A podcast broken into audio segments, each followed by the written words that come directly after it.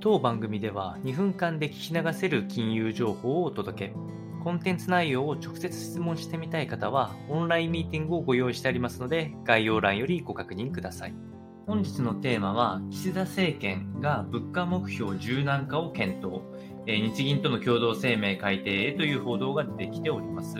12月17日に、えっと、岸田政権が政府と日銀の役割を定めた共同声明を初めて改定する方針を固めたという報道が関係者で分かってきたというところで、これは、えっと、簡単に言うと、政府、日銀ともに政策変更をかける上では、えー、ほぼ必須案件となっておりましたので、かなり大きな変更になるかと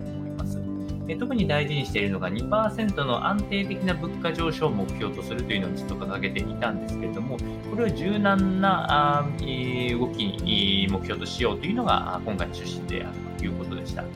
もうすでに足元の状況だけで言えば、日本も物価上昇率は2%超え3%弱ぐらいまで来てますが、えっと、それはまああくまで、えっと、海外の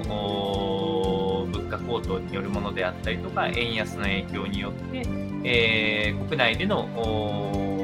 あの商品の価格ですね、商品サービスの価格が上がってきたことによる物価上昇であって、えー、賃金が上昇したあ人々がこう消費をしたいという思えるようなマインドになるといったポジティブな意味ではなかったのがあるんですけれども、ここでできるだけ早期に実現するという目標で、目処となるのは2023年4月9日に、えー、次期日銀総裁黒田さんから変わるので、まあ、そのタイミングまでに選定するのではないかという報道がありますので、えー、続報がありましたらお伝えをしていききたいというふうに思います。